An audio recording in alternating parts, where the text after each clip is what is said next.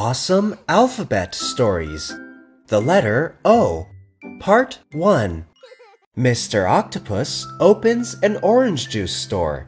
He needs to hire a hard-working delivery man. The owl, the ostrich, and many other animals all apply for the job. The ostrich says, Although I can't fly, I can run eight meters per step.